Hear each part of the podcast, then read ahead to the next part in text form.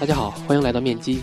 呃，事情是这样的，因为今年除了公众号还有知识星球，又多了播客这么几档子事儿，我我实在有点忙不过来了，所以就在公众号里面发了个招聘，想找个实习生来帮帮我。收到了挺多简历，然后我看简历的时候就突然想到，诶，其实我一直很想找个零零后来聊聊的。那因为我是第一批九零后嘛，其实和八五后更像是同一个代际，但但我对下一个代际就很陌生了，所以很想找一个样本来观察下。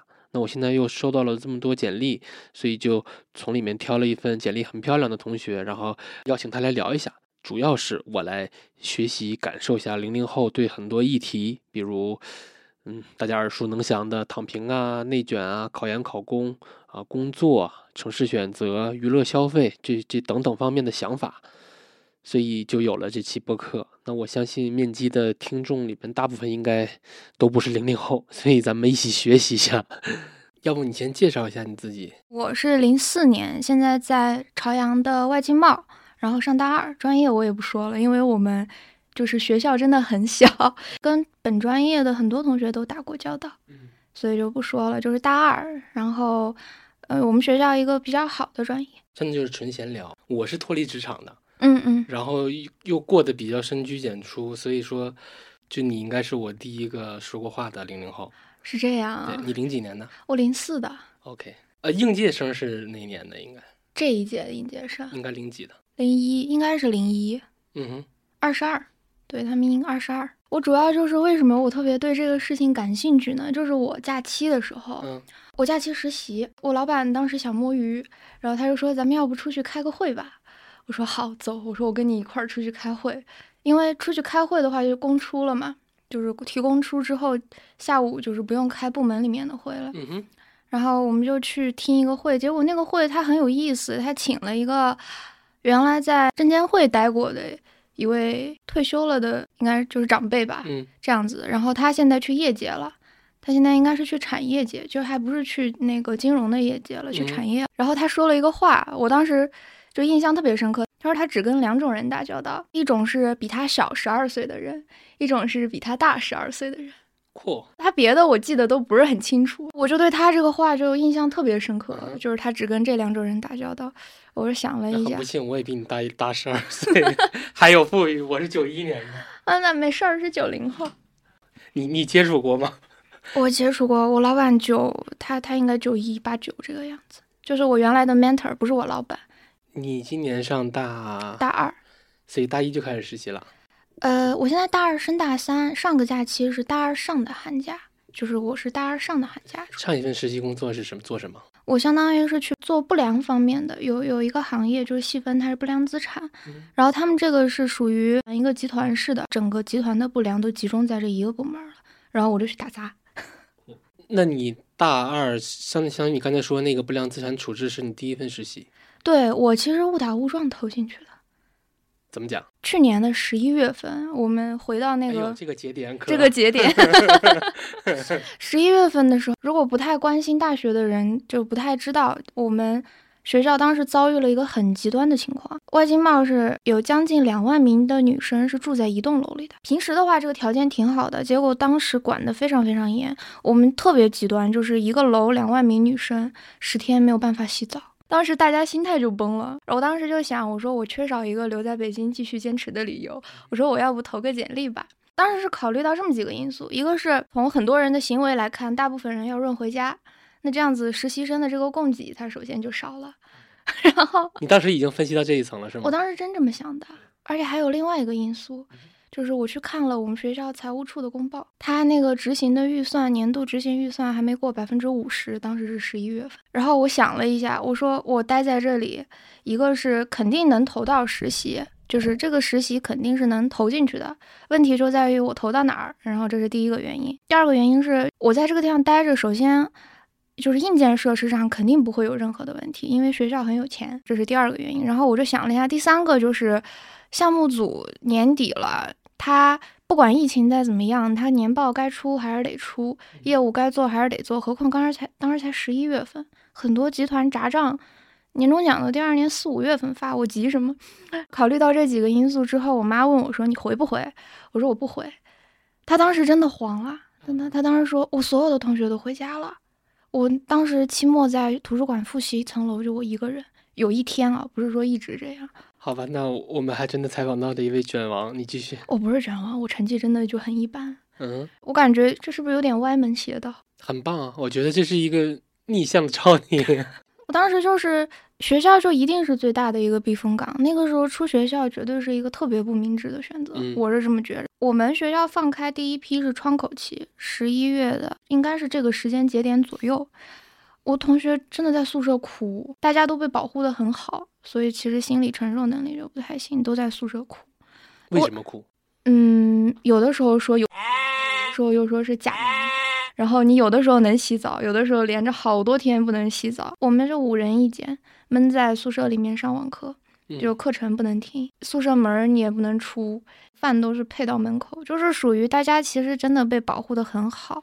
外经贸的厕所和洗澡间是内置的，什么放到学不是啊寝室里的还是在外面在外面楼道里面的一片区有一个， ？OK，当时把那马路上那路障都搬到宿舍楼里面来分区，当时看见那个就觉得，嗯 对，所以当时就考虑到这个事情，我就投实习了。嗯非常巧的是，就如我所料，他们很缺实习生。其实对于第一份实习来说，我当时不太想投年审的组，我其实没有投会计方向哼，。你已经把你的专业完全暴露了。其实还好，我嗯们专其实业、无所谓的。我们专业人多，嗯哼，没关系。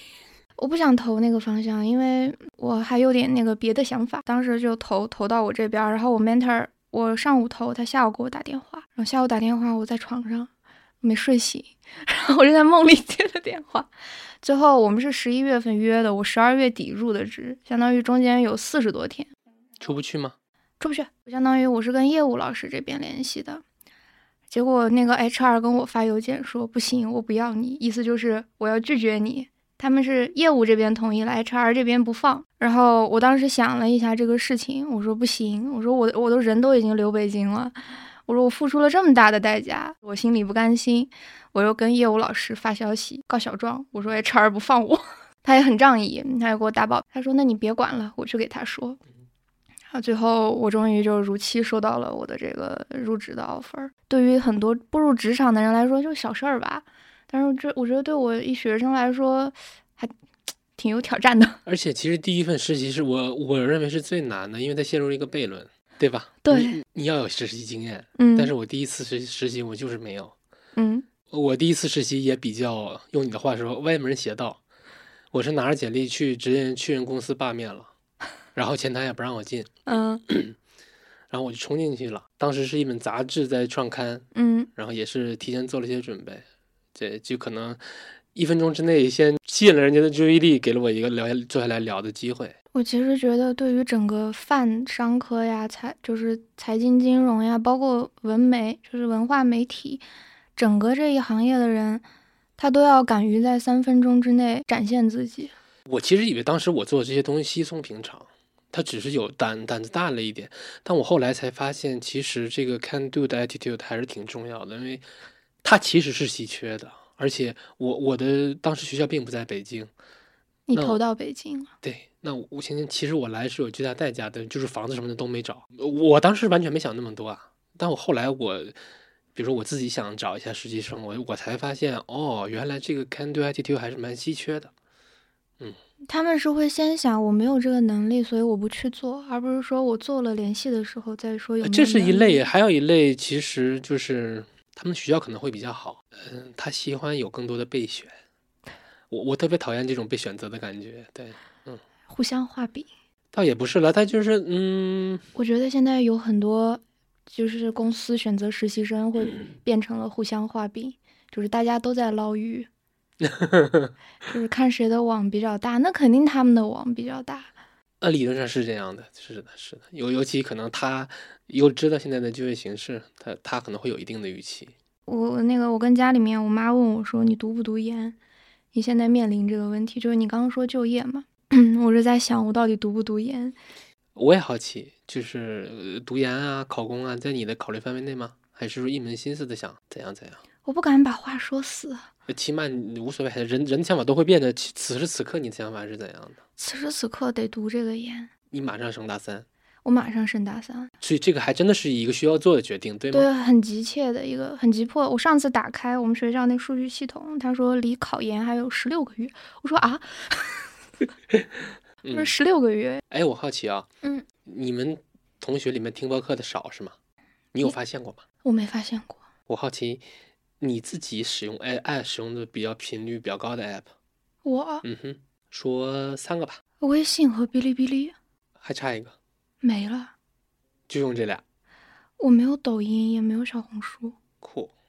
那你摄入，我说恶心点儿，摄入知识这个渠道是通过，也是通，也主要是通过这两个。呃，不是，那我其实看那个微信和书多一点，看公众号。公众号我一般会订阅一个全集，然后我会点进去，就是真的真的会看的，不是说点完就放那儿。哦，你是用微信读书来看公众号吗？呃，微信读书，你你是说微信读书那个读书吗？没有，你因为你刚才说了一个订阅公众号的全集，这这是一个对对微信读对书上的 功能，啊，是这样啊，真的。 我我是看公众号和哔哩哔哩，然后哔哩哔哩就是平时看音乐的视频，然后刷一些课。 嗯，微信上的话，看很多业界的就是人士分享他们自己的观点。此外的话，偶尔刷知乎，但是频率不高，真的真的频率你不高。怎么评价知乎？我怎么评价知乎？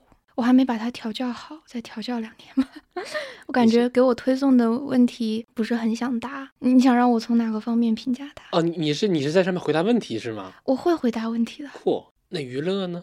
娱乐，嗯，你是说哪方面？你总得看点娱乐，你不可能全看正经的，这个会很累的。我哦，呃音乐区就算娱乐了是吗？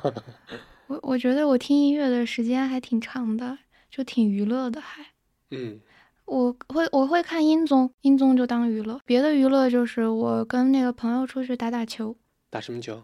我现在在打垒球，之前打羽毛球，然后原来和他们那个游游泳。你玩的还都需要花点钱呢，我感觉。学校便宜啊，就是学校里面这些设施都很便宜啊，这就是占便宜。羽毛球大概多少钱一个小时？羽毛球的话，场地是二十块钱，嗯，而且是现约的，啊，这个价格好像没怎么。而且就是二十块钱又不是一个人，就只是嗯那一个场地二十块钱，嗯就很便宜。啊嗯，垒球的话，我们学校因为垒球发展的好，所以他很乐意给你提供这个器材。体育课也去选了垒球，嗯，啊但是可能不太适合这项运动，因为力气有点小。 课业忙吗？忙，量化一点，具体一点。我这学期期末闭卷考试有十门儿，我应该是算多的。我有同学只有七门儿，为什么你多？你选修的多？我有辅修，辅什么？呃，金融工程。要学一些编程啊什么的吗？对，我现在还没修计算机，因为其他的专业课要先修一修。这这个辅修是什么意思？是双学位吗？不是，不是，就是一个辅修，也不提供学位证明，只是有一个辅修说明，就是他确实修过这玩意儿。明白。哎呀，还是果然还是卷。我真的不卷，我的绩点算不高的，就是中游水平。那其他呢？考证呢？考证儿没有？哎，我觉得你这个专业需要一些证的。你是说 CPA 是吗？还有什么 ACCA 是有有这个东西吗？有啊，或者是 CFA 有，都没有打算考。现在不打算考 CPA，它得本科毕业。嗯哼，除了 CPA 以外，其他的专业相关的证书，我觉得有点儿冗余。除嗯了 CPA，就是在我们专业 ACCA 的话，它有一个问题，就是它基于的准则和我们国内基于的准则不太一样，所以那个玩意儿它就是性价比对于在国外就业的同学来说是比较高的。法考准备考吗法考我目前的专业受限考不了， ？OK，我为什么知道这些呢？是因为我身边有一个本科同学，他也是个小卷王，毕业之后进的四大，ACCA、哇 CPA、法呃考、CPA 全都过了，然后他和他老婆一块儿， 一起学习，他他俩搭伙把这个三门儿全都过了。 一起学习。对，嗯，是我高中的学霸，然后也是呃生了孩子，反正我他他是我心中的勇勇士吧，对，嗯，很累，但是很值得。我略有耳闻嘛，所以才问问你。而且就您说的特别对，就这些证书，我因为实习一圈儿，其实啥也都没学上，也不是啥也没学上，就是大概了解了一下我周围那些哥哥姐姐，他们呃普遍的一个情况是，基本是 CPA、CFA 两手抓这样子，是吧？还有法考，像我 mentor，对他是有法考的，哦，对他还在读 MBA，嗯，他还有专八， 天啊！哎，我是觉得学你们这个专业好累呀、你嗯你说，说实话，这几个证儿拿下来也差不多了。你会觉得累吗？ 喜欢呀，是真喜欢这专业，喜欢财会，喜欢才快，酷。那我以后，要不然我就不会去看财务处的公报了。其实这个很多同学不看，他们觉得财务处是供给老师看的。我不知道我这观点对不对，但是我觉得人在这学校里面，你了解一下学校还剩多少钱，这事儿挺必要的。就是有一个事情，它就验证了我的这个判断。嗯哼，我过年回家了，过年给留校的同学一人发了一个超大的大礼包。然后我觉得这个判断就是基于我认为学校有钱这个基础上，所以它能成立。所以学校慰问了留校的同学这件事情，没有使我感到惊讶，我觉得得是合适的。嗯你以一个财会的视角发现了隐秘的角落。 这些就事情很好玩儿，我觉得你怎么看待外面的学校外的世界？会感到恐惧吗？学校外的世界，嗯你是说职场，还是说单纯就是学校外面的都世界？包括，包括北京，包括职场，年纪越小，是不是恐惧就会越少？或者说无力感会更弱一些。是的，年纪越小，我觉得就是比较莽，嗯，我高中的化学老师，他当时在课堂上就跟我们说：“你们现在应该感到幸福。”但是我高三，他说：“因为你未来的这段时间里，你的每一天都是不确定的，所以你应该感到幸福。哇，你喜欢不确定吗？”我现在很喜欢，嗯现在很喜欢，所以我来录播客了嘛。嗯，哎呀，我好想告诉你，就是我们中年人为了追求一点确定性，付出了怎样的代价。我也会这样的。 那我让你简单排个序吧，幸福、安全和成就。现在你来排个序。幸福、安全和成就，幸福、安全和成就。我幸福的话，我肯定是安全的。我觉得，未必哦，真的吗？真的，那其实这个排序是不是就已经有点儿出来了？就是我应该是成就、安全、幸福，成就、安全、幸福这样子。 OK，我是不是语速有点快？并没有，并没有，是我在细品，因为我以为会是安全感排在第一位的啊。当然了，我我的呃幸福感排到最后，并不出我所料真的吗？啊，真的，我是觉得应该是这个排序的，因为我以前可能也会类似，但对我来说，安全感是第一位的，就幸福感，它不倒不是说它不刚需，而是它太奢侈了。我是觉得就是事事业和成就这个事情对我来说很重要，所以我会把这个幸福感，而且如果我得到了这些，我相应的，每当我接受到这样的反馈的时候，我就会产生一定的幸福感，所以我就会把幸福感往后挪挪，因为只要前面的实现了，后面的应该是可以实现的。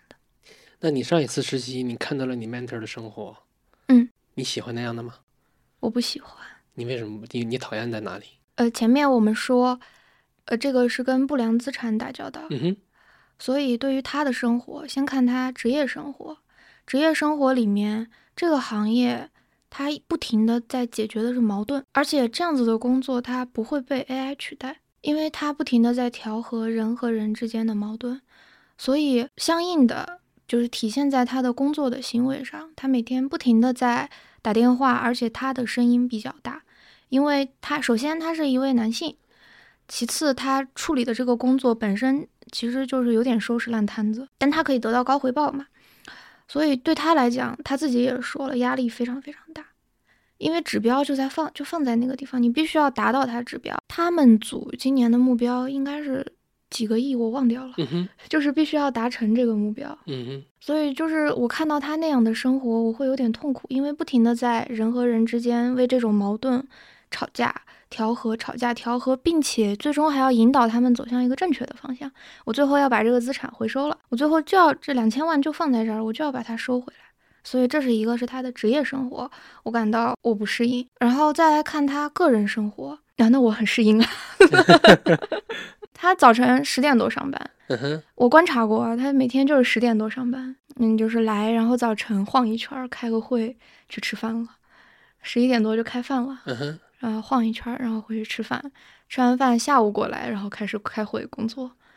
听起来像是一个国企。呃，不是国企，而且因为他们是在不停的跟外面的人打交道，所以对于他们来说没有加班。嗯哼，你加班，法院也不加班，所以他们可以按时下班。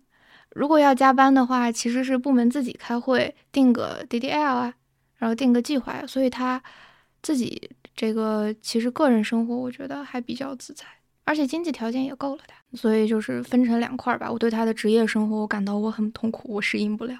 嗯，但是对他的个人生活，我觉得我就想要这样的生活。明白。你们班有多少人？我们班嗯哼，三十不到，二十七八，你感觉你同学的状态跟你类似吗？不类似。他们是什么状态？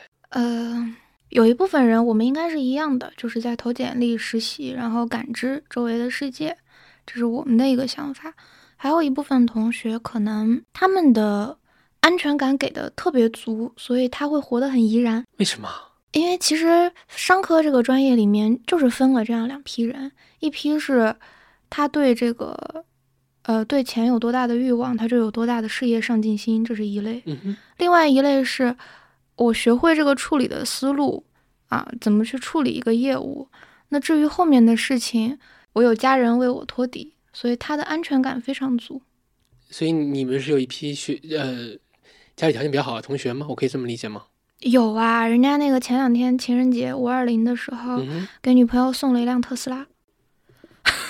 这是你同学吗？我们级的同学，我不说是哪个院儿的了。我的天！在但不过在北京这种事儿还是对，那男生宿舍门口还停一玛莎拉蒂呢，就在外经贸。就在外经贸。不哦天，啊骗你，你会感受到这种东西对你对你三观有所冲击吗？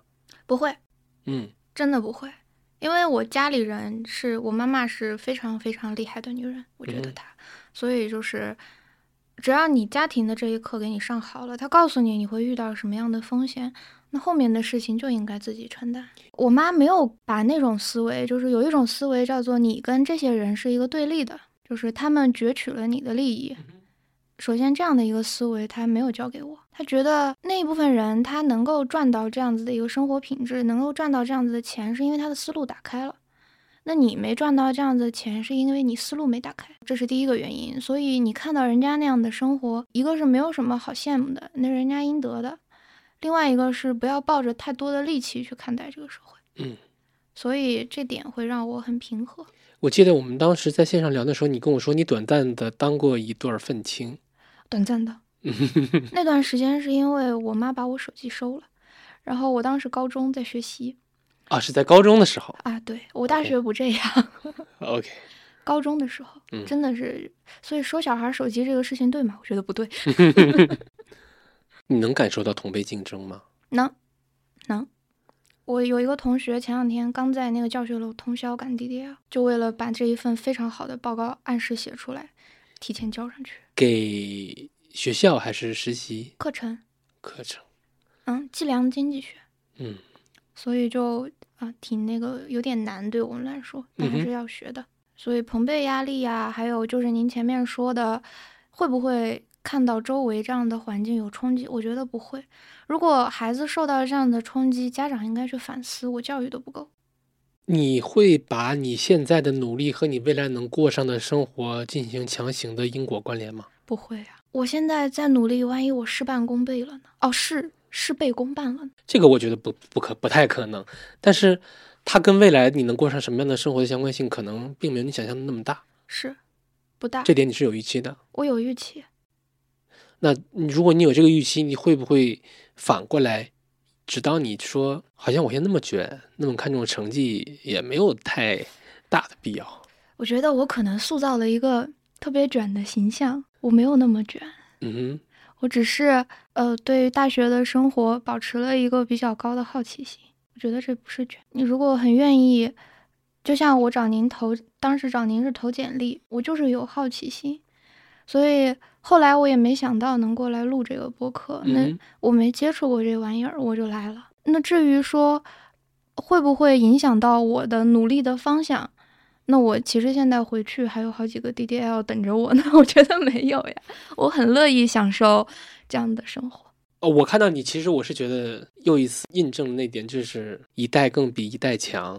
但是其实我我是不太这么认为的，就我一直觉得，只是大家都很善于，就是根据前浪们的无数条路径，我们观察他们，然后我们总结出一条最优解，然后大家一起挤着去赶顶。对，只不过呢，这这种做法在外界看来会显得年轻人特别有正事儿，效率高，特别厉害。但是我是觉得，可能只是大家呃赶顶的效率会比较高，但并不意味着后浪真比前浪强。我， 你同意吗？我同意啊，嗯，我同意。我刚刚要说啥？我刚我忽然有点忘掉，就是您刚提到这个事儿。哦，对，是我老板说我的，就是我 mentor 又是他。我跟他其实关系真的很好。 他说：“我觉得你们学校的人身上有个特点。”嗯，我说是什么？他说：“你总想把所有的事情都做成一个 framework。”他说。你和我周周围，就是从你们学校毕业的很多朋友都这样，喜欢做 framework，喜欢做可复制粘贴的 framework。嗯哼，然后他就跟我说，他说你应该这样，就是抓大放小。呃所以我觉得他有开导到我，所以后来我就很 free 了。我这学期就是，呃，那个文艺方面我也去试一试，体育我也试一试，而且小有成就。 有点跑题，不跑题，完全不跑题。嗯。你你有对低效率的恐惧吗？有啊。那你会自我在你在你自己的评价当中，嗯，你刚刚说的那些，你会把它评价为嗯、呃、低效率吗？我不会，呃，理由特别简单，嗯，就是我高考之前我爷爷过世了，嗯哼，我们感情很好。当时他过世之后，呃，家里人瞒着我，但是突然之间，我妈跟我说，那个他这几天有事儿要出差，所以我爷爷的。那个首校和头七，其实我是不在的。那时候你高，他是五月底过世的，我是七号高考。 OK，高三。对，高三。所以，而且他走的时候，其实也是我第一次跟别人说这个事情，我同学也不知道。嗯他走的时候是癌症。嗯哼。经过这个事情之后，嗯，我们家人，我妈说了一句话，她说：“人活着就那么回事儿，死了就什么都没了。”嗯。所以命很重要，命真的很重要。这是二一年的事情。后来我二二年年底，我在宿舍发烧，我一个人当时在宿舍，然后当时躺在床上，我就在想，我说，我说这期末考试考不考？我说不考了。我说因为我的心率跳得非常非常快，我说我受不了，我说我不想遭遇那样子健康上再出现任何的问题，我没有办法向家里人交代。所以等我康复之后，这是很长的故事啊，我说的有点长。这学期我开始锻炼了，我锻炼小有成就。我的配速，我是先跑两公里，嗯哼配速从呃八分、七分半，现在在六分。然后跑完之后，觉得虽然我作业没写完，但是我脸上的痘痘少了，我说我很满意。 OK，然后身体健康了，这个事情真的真的特别重要。所以在你的评价体系中，你的 DDL、你的学分儿、实习，它并没有成为你评价你自己生活的全部，对吗？没有，我现在的想法就是活着很重要，活得好更重要。哎呦，对了，你怎么看躺平？躺平对，这个问题，前几天的时候我听了一讲座，我再给你扯一讲座。嗯哼，是那个君和有一个合伙人是史新月律师，他来我们学校开了一讲座，有同学问他您怎么看躺平，一一模一样的问题， OK，他是这么回答的。他说：“躺平，它不一定是个贬义词。你可以没有学好你的本专业，但你不能什么都不干。比如说，我讨厌我的专业，我不学金融，我就是讨厌这个专业。可是苦于客观条件，我无法转出这个专业啊，我不得不必须拥有一个毕业证。”他说：“哪怕你大学四年能看完马克思全集，你这躺平躺的就是有意义的。”嗯所以呃带入到我身上，我虽然作业可能不一定能写完，我也没拖过作业啊，当然。 然后，但是我虽然作业不一定现在写完了，但是我因为这个我去跑步了，我的身体得到了这个锻炼，那我看起来躺平了，但我实际上躺得很舒服。嗯，最后就是融合成一个观点吧，你可以躺平，但不能什么都不干，至少干一个自己喜欢的，不能闲着。那另外一层含义呢，就是对抗外部的共识、外界的标准，外界的标准，因为其实躺平是有点否定那个东西的，或外者界说它没有那么重要了。我觉得这个得结合你前面说的那个所有人在卷同一条路径来看，嗯哼因为，如果按照我们刚才说的这个模式来躺平的话，这叫另辟蹊径。嗯哼，那另辟蹊径如果有了成就的话，其实对于外部的矛盾没有那么敏感了。你身边看到的，你能接触到的样本量，我觉得大家其实是在赶一个共识的。是你有看到什么另辟蹊径的样本吗？ 另辟蹊径。我们学校有一个去航空航天相关的那个公司的一个同学，然后令人奇怪的是，那个阅读的推那个推送阅读量非常之高，比以往所有期都高。 就你们学校的官方号是吗？对，OK。所以这就证明一个问题，所有人都在好奇，你一个学财经的，你去航天院所干什么啊？当然，这个过程就不细说了，这就证明大家对这个，我身边应该是有这样的例子的，他要去读人类学的硕士，所以但是不多，因为我还是同龄人居多，嗯我身边，但是我真的很期待那样的生活，就我能能就是整出新花样，用躺平的方式整出新的花样， 外经贸的就业率应该还挺高的吧？应该挺高的。所以其实你会恐惧就业吗？我恐惧，其实你对就业的恐惧有没有一定程度上成为你考研的呃不是卫生的动力？没有，哎，其实应该这么算，应该也算。如果要考研，我基于的决策是这个：第一个决策是应届生身份很重要，这个事情就是大家的一个共识，就是应届生的身份确实很重要，因为暂时社保那些问题就是都要算在考虑的范围内。如果考研的话，然后第二个共识是，我觉得我一定要把这五年先熬过去。那熬过这五年最好的方法就是我再找一个象牙塔躲着。哪个五年？我觉得就是二二年开始算，或者二一年开始算，到二零二六年。 阔，你在心里还在勾勒周期、经济周期是吗？你怎么 你猜到了？来，我们说说周期。你看了谁的？周金涛，还是霍华德·马克思，还是 whatever？我们专业课有学，我们专业课学的是那个，我们是从曼昆开始学，嗯就是很基本的经济学原理，然后后面学微宏观，然后后来就是学到概念，就是经济周期不是周期，嗯，这个是教科书上当时画了红线的一个概念，他说经济周期不是周期。然后我就想了一下，大家普遍认为你在这样的一个周期里面，你应该上大船。他说上大船是一个比较稳妥的方式，但是我现在是学生，那我踏的这个大船最大也就是学校，因为我首先三年内我无法学，就是我对我自己的认知是我找不到一份足够安稳的工作，除了考公以外。同学，你刚才可在说你享受不确定性啊？就是不是这个问题，就是应届生的身份很重要这个事情。因为如果我中间享受不确定性和我认为这件事情很重要，我不想为了它冒其他的风险，这两个事情是可以同时存在的。嗯，我没有必要为了急着就业而去度这，而去冒这样子大的一个风险。如果按照一个算五年的一个时间的话，我现在是大二，大一开始算，算五年的话，我差不多刚好能赶上研究生毕业。所以如果我我去选择读这个研的话，这一段时间里，我就是依靠学校这个象牙塔活着的。而且社会上它用工用工成本，它会想尽办法削减它的用工成本，它对实习生的需求肯定要往上走。那这个时候，我如果保持一个学生的身份，我再去投实习，扩充我的简历，对我来说是划算的。那你有没有想过，假设说啊，二零二六年你出来了，嗯，我只那能列五年计划了，我列不了别的。那万一二零二六年它又是一个不太好的年份呢？或者说是哪怕你看对你压准了经济周期，当然我认为这个概率不大啊，嗯，但是其实对你来说更重要的是产业周期啊，或者是产业红利啊。是你知道，对互联网来说，二零一四和二零一八完全是两个两片天了。虽然说我毕业那年，二零一四年它不是什么好年景，二零一八年当然也不是什么好年景，嗯二零二二年也不是什么好年景，这个是毋庸置疑的。嗯，那你为什么压在了二零二六年，或者说你为什么想去压这个经济周期？我我挺好话奇。没说死，啊我学到的太，我学到的太少，知道的太少，所以做出来的判断肯定也不够准确。我还需要和大家再多聊一聊。所以就是初步说这个二零二六，我也没有把它定死，我觉得应该敢于去搏一下吧。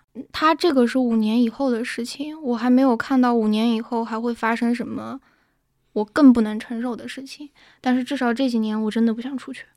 考公在你的日程表覆盖范围内吗？你指的考公就是包含国企、央企，还是啊只说对对对对对，包含国央企？当然，嗯，包含。也就是如果有这个机会，也可以不去读研。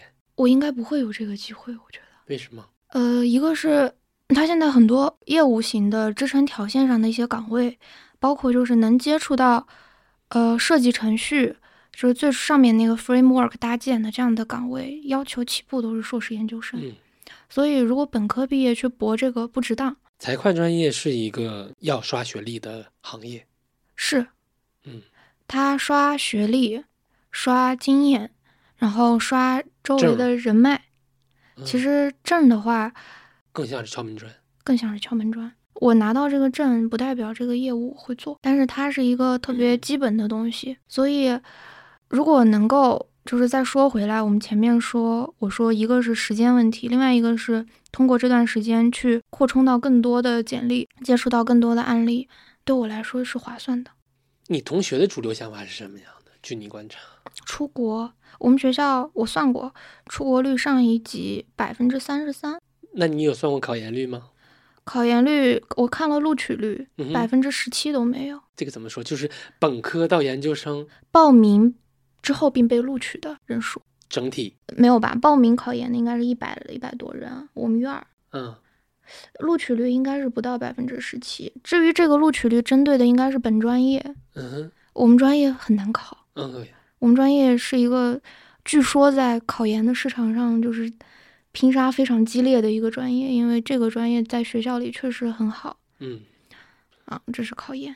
，OK。那出国其实也是读研喽。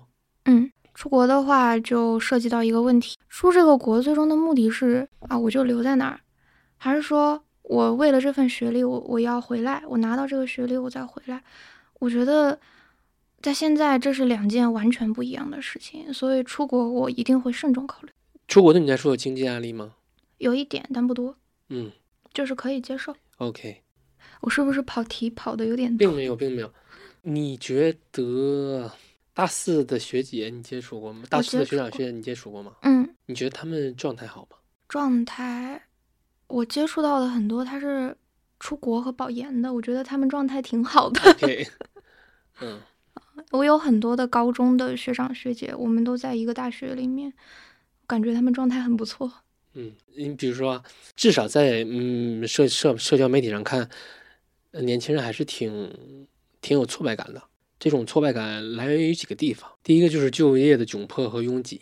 呃我不知道你有没有看，就今年的呃青年失业率大概在百分之二十嘛，嗯这是创新高的。如果你想留在北京的话，嗯这也是一会儿我要问你的问题。嗯那嗯，面对房价肯定是有无力感的，是如果不靠家庭的话，是，嗯，再以及就是你在婚恋市场，这个可能对男生会更明显一点，就是你在婚恋市场的自卑，嗯嗯嗯，再以及同龄人的竞争啊，然后网上的这个景观社会啊等等，凡此种种带来的规训吧，这些呢，它本身他们他们几个是互相关联的，嗯，对吧？你看房子、工作和婚恋市场，嗯然后呢，这几样东西恰恰又是大家完成自我身份认认同的一个很重要的构成。是，我是挺担心，因为你学校太好了，我是担心你是一个非典型的零零后，或者说是你是塔尖儿的那一波一小撮人。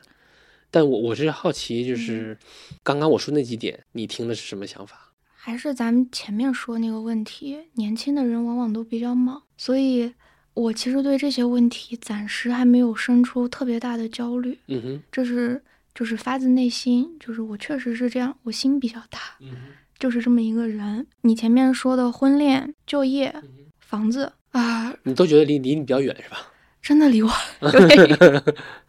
嗯 啊、尤其是我们学校女孩子非常非常多，我感觉谈恋爱这个事情已经远离我很久了。 ，OK，嗯，真的是这样的。其实这个状态可能不太正常，对，但是确实他是就什么哪个状态不正常？就是觉得婚恋远离自己这个状态，我觉得并没有啊，很正那常没有啊。吗？很正常吗？当然，啊，那我就是一个正但是常会有人。人，但是会有人我为什么反感知乎？就是上面现在有很多零零后找大叔，啊，知乎还知乎还有这口呢？大家上周上知乎不是我妈刷妈了资本家看看小说吗？有有相亲钓鱼帖，所以当时我刷到那些问题之后，我开始反思，我说我是不是成分有问题，给我推了这些问题。 我就在反思，我说都是我的问题，我不对，我刷到这些问题。我还当那个原来原来是干什么，就是有很多做财会的人在上面分享他的严选专栏，我为此专门充了一个严选会员。我现在设置的屏蔽关键字婚恋， 哎，我好奇你生活费大概一个月多少钱？一个月上限啊，我说上限吧，上限是三千五。嗯哼，但我花不了那么多。平均呢？平均的话，我一个月就两千多，少的话是一千三四，多的话是两千四五，这取决于我那个月出去玩了多少次。 呃，玩什么？我跟室友活动很多，我们一块儿出去就是爬爬山、吃吃饭，然后跟我高中同学吃吃饭。爬爬山是徒步吗？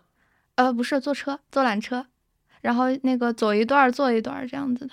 北京还有这种地方？不是上学的时候，那个那个公园，公园不是可以游览车的吗？我们去过香山、朝阳的，就是先你是说山是吧？对，山的话，我自己颐和园那不算山，我自己去。 呃，那个是我自己去，然后我们去香山，原来计划爬长城，后来没去。对，应该差不多就这些吧。然后我们在那个北土城边上，呃，看看公园啥的。就你们应该逛元大都比较多吧？就那个，就北土城东路。啊，对，那就是元大都嘛。嗯、哦，对、啊、对。然后我跟我高中的同学，我们去玉渊潭呀什么的。 OK。我跟我的朋友们联系其实挺多的。你逛元大都逛逛的多吗？不多，虽然就在学校对没面。空是吗？人是离得越近的地方，他不一定常去。 OK，我是这样的人。Okay, 嗯，我二零二零年基本上逛了一 年，好厉害！ 因为这也是疫情嘛，然后我就顺势就在家办公了，嗯、然后就跟早上起来跟一帮老头老太太去逛元大都。对我周末的活动，我是个很无聊的人。我啊，我我我觉得我在我们朋同辈里面应该是个很无聊的人吧，应该是这样的。你你们同学玩的比你多是吗？他们嗯，生活有点丰富，就是比我要丰富丰富很多。他们可能就是会经常去七九八，去七九八干嘛呢？不知道干嘛。我一般是刷朋友圈看到他们去七九八，就是看展呀之类的吧。哦，前两天那个古埃及有一批展，然后包括大家其实很乐意去周边，就是探索一些吃的。我的生活就是我吃一吃，然后跟同学聚一聚，然后走一走。嗯偶尔看看电影、打打球，就是这样的生活。吃食堂多还是在外面吃的多？都有都有。我不我不怎么吃外卖，我吃食堂多一点。嗯，吃食堂有一个好处，会使肠胃健康。嗯， 真的是这样的。嗯，你平时看什么书？除了课业书？课业书，你刚刚提到的《景观社会》读过一点儿，还有苏童《妻妾成群》啊，会看小说什么的。对，我会看小说，然后。偶尔读读诗歌，那对这两年的话，读过一点儿那个《景观社会》，读过一点儿那个《忧郁的热带》。嗯，我再想想，我那边还放了点儿，我原来买过许知远他们那单向空间的一点儿书，然后还有经济类的，真的是经济类的，就是费孝通先生的一些书，就是看的很少。酷，用微信读书还是买纸质书？纸质的。他们都说年轻人看看崔庆龙、看项彪，你有看吗？是什么？崔庆龙。崔庆龙。崔庆、哦、项彪，项彪我看崔庆龙，我、哦、没事，对我没了解。 OK，项彪他那个是他跟单独不是出了一期那个把自己作为方法，嗯， 而他提了一个概念，他就说附近性，是的，他一他一直在说这个，对这个事情，这个事情就是好像很经典。呃，反正很年轻人很吃这套啊、呃，对，确实很有效了，当然是的，嗯，我我当然也觉得他说的对。因为我妈其实无意间也是有这个观念，她觉得年轻人焦虑那么多，你下厨，你涮锅了吗？你菜洗了吗？你焦虑那么多，你先进来学做饭。嗯，她觉得我有的时候在家里无所事事，她说你今天能把这一顿饭做好，我都觉得你今天长了本事。你不要想的那么假大空，你先回来做饭。 你你会想那些东西吗？就是财经财经理财博主那些东西，理财博主哪些？地命海心的那一套喽。嗯嗯，我其实没有关注很多财经博主。哟，你看你连经济周期你都看？ 经济周期可也是教科书里了解到的，嗯嗯、而且教科书很多其实是成体系的。或者这么说，呃，周围呀、啊、附近啊、柴米油盐式的幸福啊，这个东西会打动你吗？啊会啊，会是吧？会。 OK，很重要，而且这些事情，嗯，我觉得就是疫情期间被我妈拉进厨房这件事情。让我觉得厨房是一个很复杂的系统，我很尊重每一个敢于进厨房的人。 嗯，其实对，因为你你实习是不用在外面外面自己生活的，这点还是挺好的。对，这也是一北京高校生一个特别大的福利，我觉得。哎，父母对你有什么打算吗？父母，我妈对我，我爸就一般一般，对对我打算就是随你，你怎么着都行。嗯， 我妈打算她希望我身体健康，嗯、然后事业有成，嗯。身体健康，对身体健康这个事情，他还还会希望你事业有成。他希望我能让自己过一个比他更好的生活。嗯，父母对孩子肯定都这样。我觉得我们的最大的一个共识就是身体健康。你觉得你在收入上可以超毕业之后在收入上超过父母容易吗？话不能说死啊，感觉应该还是可以的吧，嗯应该还行。嗯，呃，我们那边兰州嘛，兰州其实它这样子，它现在平均的房价应该是一个八千到一万二嗯这哼样一个波动的水平，嗯哼所以平均工资其实有点反常的低，它平均工资差不多在那边儿其实八九千块钱都能活得很好，就是活得非常滋润，应该这么说。然后就是五六千、六七千、四五千你都能养家。你八九现在在哪个二线城市，他也能活得不错呀。 就是象牙塔里的学生是这样的， 嗯，好吧，嗯，五六千，五六千在二线城，你要是没有住房成本的话，没有住房成本的话，活得超级滋润。哎嗯是的，是的，是的。其实我们毕业的时候，怎么说？第一年就轻松在收入上完成了对父母的反超，工作个四五年，你再买套房子，嗯，起码你在资产负债表，但是负债负债也是要算上的，嗯嗯，你在资资产负债表上也是能对，嗯、父母完成反超的。但是我可能我是觉得未来可能不太 容易了。感觉对未来我那些生活离我现在真的还有一段距离。嗯，哎，你怎么看大厂？大厂，对，有期待吗？大厂，大厂是这样子，我觉得对里面的一部分岗位有期待，对大部分的岗位没有期待。哪对哪一部分岗位有期待？比如说我们今儿那个课上，呃，我们老师他有一个学妹现在在微软，嗯然后跟我们做了分享。他那个职位是，他那个职位有点类似于给老板打工的数据数据分析师。感觉听起来像做战略呢。理论上来说，应该是这个部门的 mentor，然后下面做业务的，他插在做业务的人和老板中间，为老板提供数据支持。嗯我觉得这样的人，他能接触到管理，又能接触到业务，他能接触到决策，这样的岗位是特别值得的。但是进大厂当底下干业务的人，这个事情对你是没有吸引力的。这个事情，这这不好说啊。万一我那个，这万一以后就走上了这样的道路呢呃，？这这个这个干业务的门槛也很高的，好吧？我知道特别高，嗯，明我是白说筛选被筛选去干业务的这个筛选门槛还是很高的。是很高。嗯，他们那边我了解到有那种五十万打底，什么什么东西五十万打底？他们业务条件我们接触过一些姐姐， 嗯毕哼，业两年五十万打底，在大厂在大厂。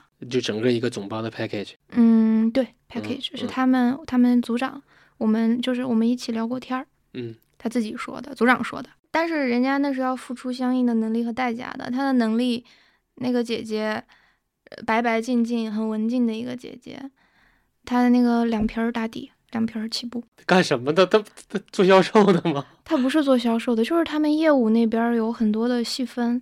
然后那个当时我们了解到，就是她就是两瓶儿打底，不管什么，就是混着也行，就是两瓶打底。哦，所以这都是这些能力也是能力，我得承认这些能力都是能力。嗯嗯，都是要付出相应的代价，所以我对于做业务的这个，我就觉得它，嗯，不是很划算，也也很很有门槛，但不是很划算。你在大学有什么目标吗？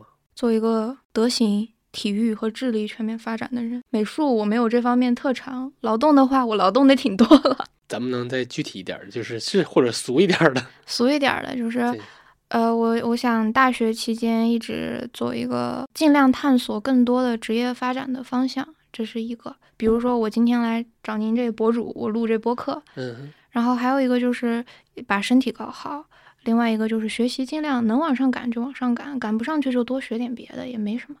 就是我对大学就这个规划，那如果不考研的话呢？或者说你想在在大学拿什么结果？您再具体一点儿。我也不知道。大学，大学拿什么结果？大学本身就不应比该。如，说啊，嗯嗯，我具体一点，嗯谈了个恋爱，考上了研，嗯，或者呃去了某某公司，那就我就这么说，就具体到事情上。嗯哼，如果有考研的计划的话，就考一个好一点的研究生。嗯然后谈恋爱的话，认真谈一个恋爱；如果不认真的话，其实大家的选择都有很多。认真谈一个外经贸的男女比例这个事儿还是可以期待的，对 吗外星貌的男女 比例这个事情不可以期待。 ？OK，好，嗯，我们还有门课叫恋爱心理学，然后啊，我一直没选上这门课， 太火了吗？很火。酷，它那个是个很有意思的课程，大家都很愿意去正式面对这个两性关系。嗯，还有就是给自己的专业技能一定要，不管成绩考成什么样子，专业技能尽量练得扎实一点。比如体现在你把这个企业的报表给我，我能够根据它的主营业务情况和它同业比较，我能够分析出这个企业它现在大概处于一个什么样的位置，它的现金流是一个什么情况，以此推开到这个行业，我能不能有推断一个行业的这样大的形势的一个能力？嗯，这个能力对我来说很重要，因为它是我这个以后吃这碗饭的，以后就吃这碗饭。所以对我来说，课程成绩其实是这个的外显，所以专业能力要很重要。啊，听起来你听过的分享啊、 讲座也挺也挺多的，学长学姐的样本你也看到过。你们这个专业比较典型的职场路径，或者有有哪种可能？第一种就是在几年前，嗯，第一种进四大。进四大在你们的排序里边是偏什么位置？哦我、对不起，这个可能观众里面是不是有四大的这个前辈？嗯但实话实说，我们很多同学其实不一定愿意去四大，嗯，是这样的。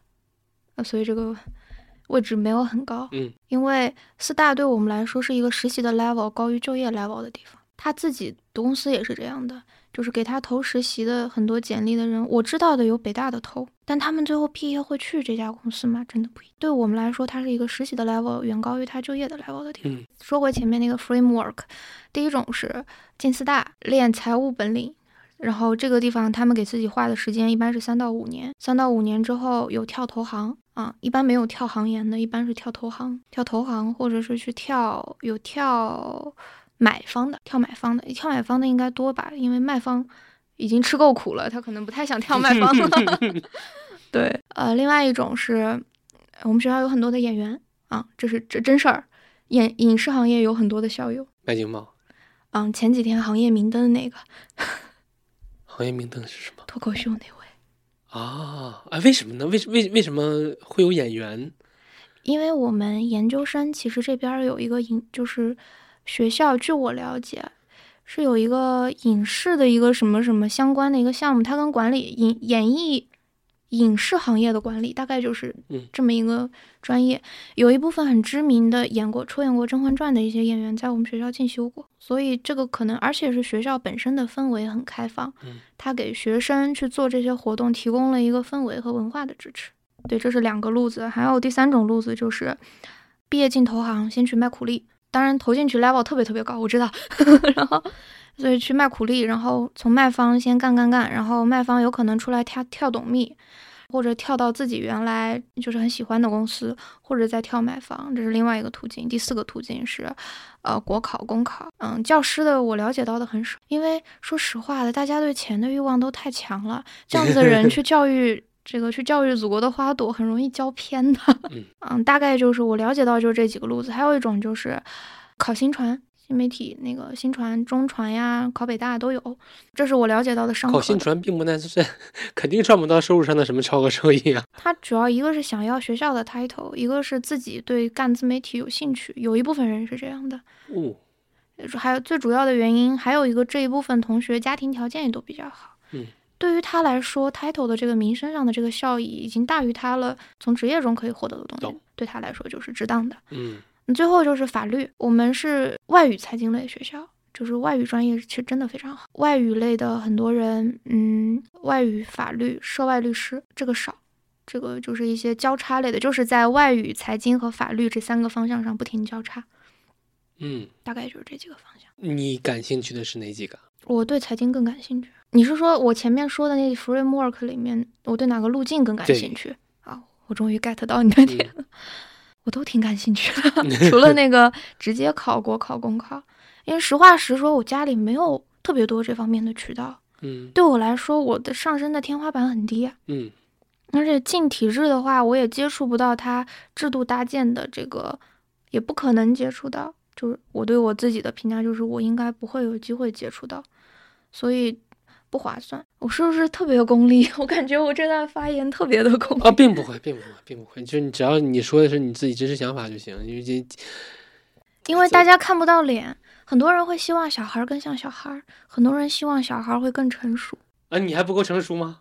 不是我的意思是，很多人他希望一个大学生应该有大学生的样子，啊，那那我我我我是觉得大家都会越来越现实，越来越高效的。就像我说的，大家对那个路径的总结一定是效率越来越高的。对，但是其实网上对你们是有很强的戏剧性的演绎，然后很鲜明的标签的，是。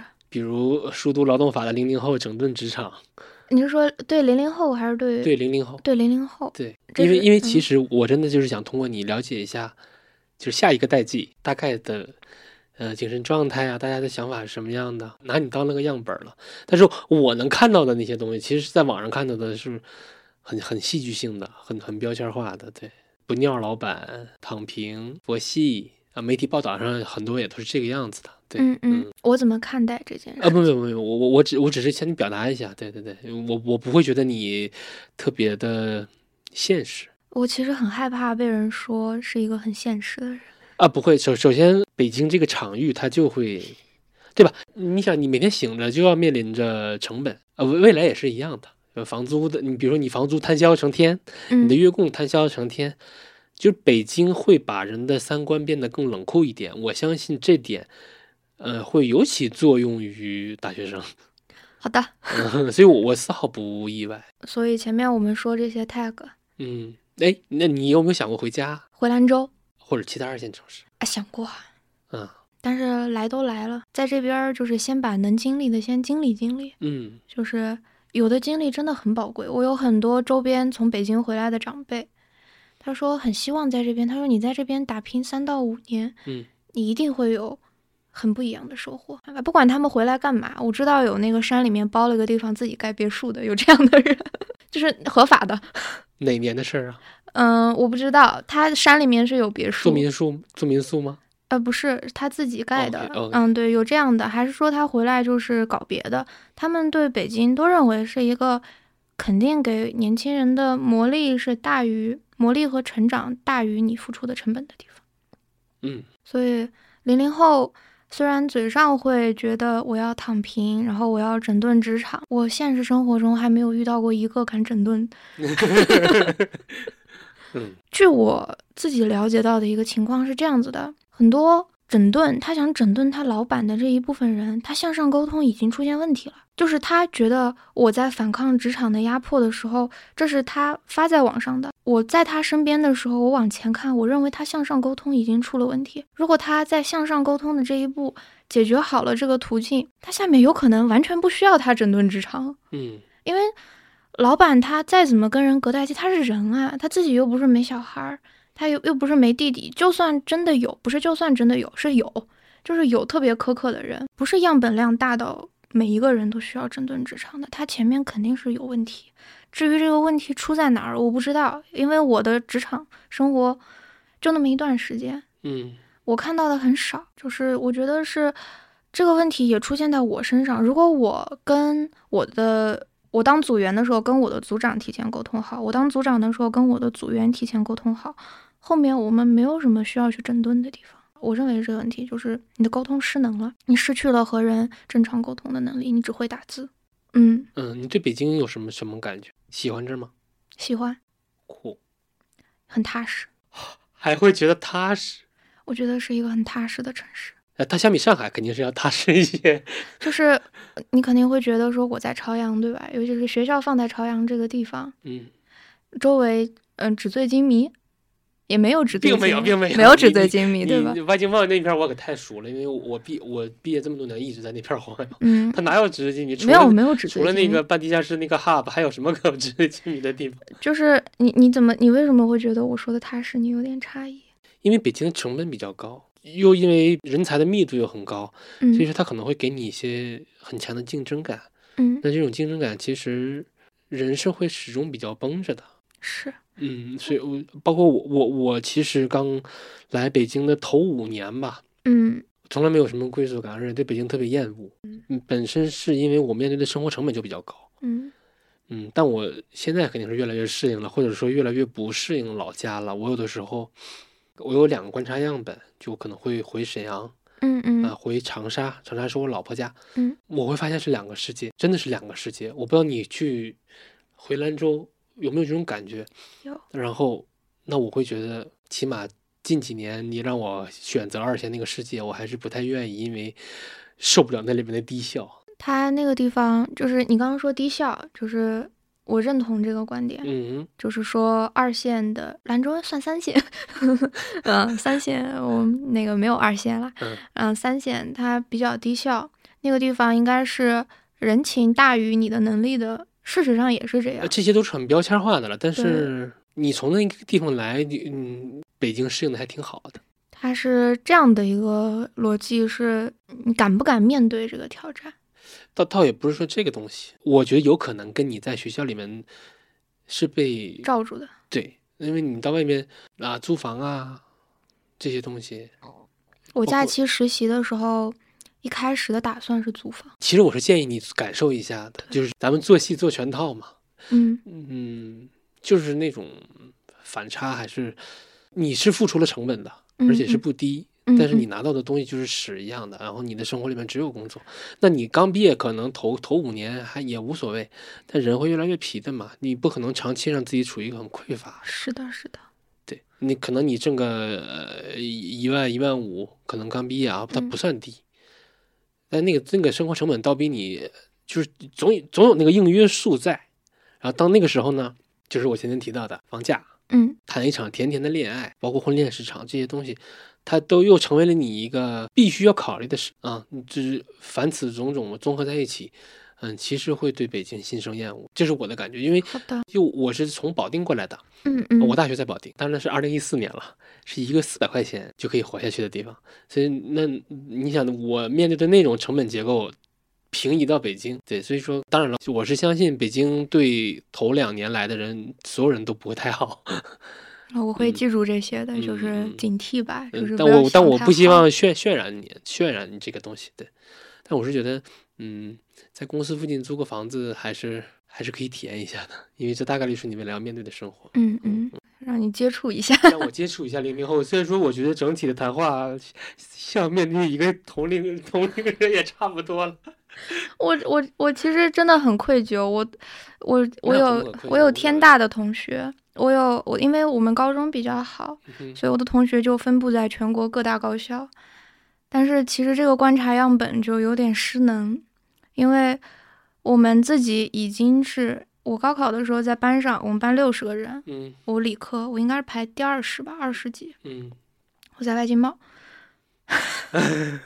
我明白。你你就是高中也是一个比较精英，比比较我我精是英的我一是小普撮通了。班，对我是普通班， OK，嗯所以就是我们这一批人，就是坦白来说，真的是就是有就在幸零存者偏差的。是是真的偏差很大，嗯哼而且每个人的心态不一样，也跟专业有关系。我有天大的同学，男生，嗯哼。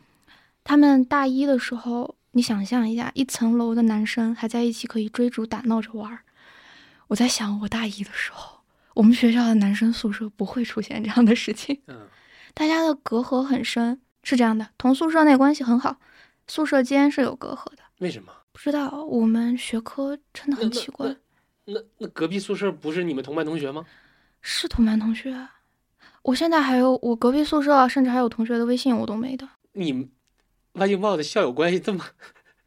外经贸校友关系，嗯，利用价值，人的利用价值。你看我现在都在说利用价值， 就是我很愿意被利用，嗯哼，我很愿意被利用，因为我有价值，说明这是我的观点，也是我妈的观点，我们家就是这个观点。嗯我很愿意被利用，但是让我感到最放松的同学关系，啊，他是我在另外一个学校的同学，明白明白。 对我们关，我为此嗯难怪我刚才问到你同辈竞争的时候，你会回答那么迅速。我经常会去海淀找他们，嗯对，离得，而且我是我高中的搭档啊，我们俩一起搭班儿，他现在。啊，他现在学心理，我们关系真的很好。行，那我觉得聊差不多了，嗯、谢谢，然后祝你顺利吧。我祝你工作顺利。我谈不上，我谈不上，我这是一个个体户了。